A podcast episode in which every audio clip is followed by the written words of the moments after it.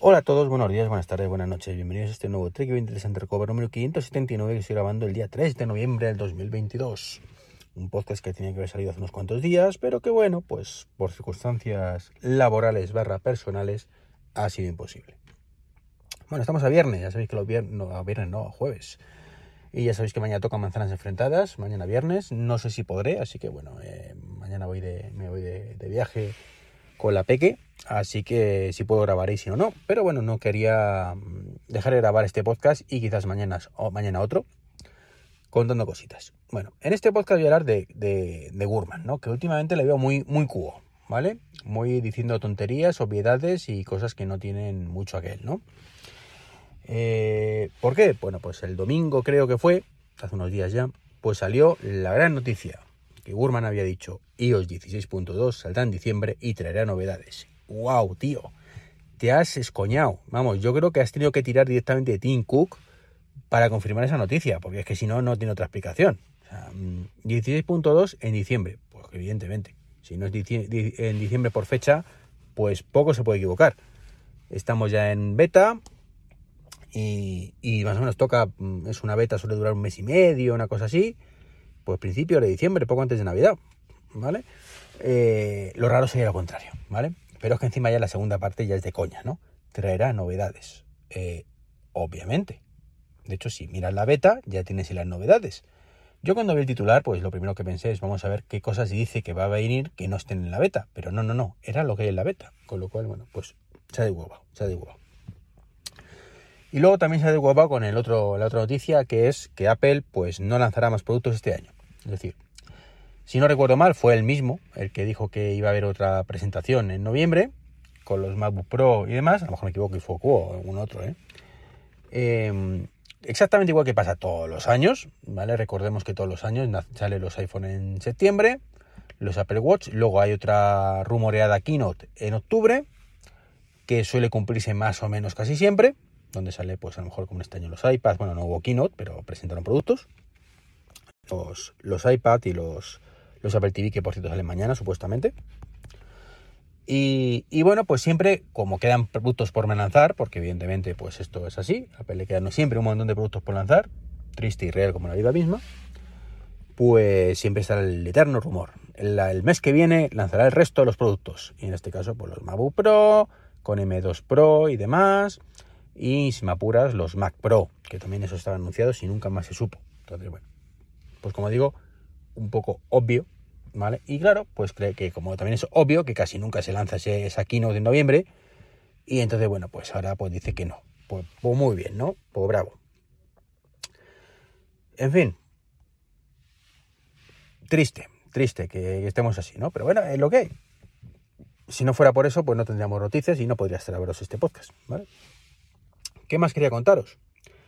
Eh, bueno, pues he estado probando MacOS Ventura, y tengo que deciros que el Stage Manager, pues me gusta mucho en Ventura. Todo lo que no me gusta en el iPad me gusta en Ventura. Supongo que será porque tengo un iPad de 11 pulgadas, con lo cual, pues el Stage Manager, eh, aparte de que los iPads que no son M1, o los iPads en general funcionan como el culo, y los que son M1, no son M1 todavía más, y si encima son 11 pulgadas, pues ni os cuento, ¿vale? Pues todo puede influir, ¿no? Pero el Stage Manager no me disgusta, ¿vale? Me gusta, de hecho, bastante.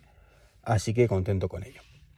Lo que sí no estoy tan contento es con el tema del tijeretazo que ha metido Apple con los Intel, eh, bueno, los ordenadores en general. Y es que a diferencia de otros años donde el, el, corte estaba en 2012, 2014 como mucho, es decir, unos 10 años, que no está mal, eh, criticable en muchos casos, pero mmm, aún así no está mal, pues este año ha sido de 2017, o sea, se ha comido ahí un montón de generaciones de pronto, sin venir a cuento. La excusa oficial parece ser que es por el tema de, los, mm, de las gráficas de Intel.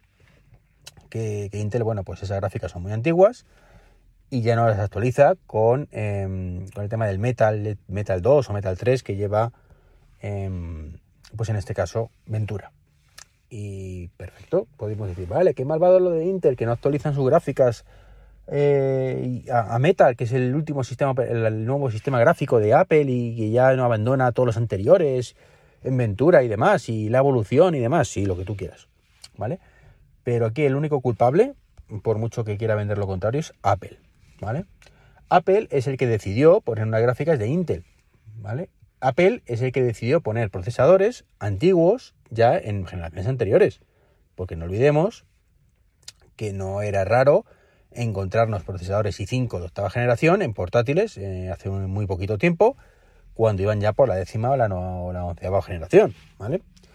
Y esos llevan su gráfica integrada, que son estas precisamente, ¿vale? Bueno, estas, estas no, estas creo que aguantan, ¿no? Pero gráficas pues similares eh, en años anteriores a, esto, ¿no? No sé si me está entendiendo el problema.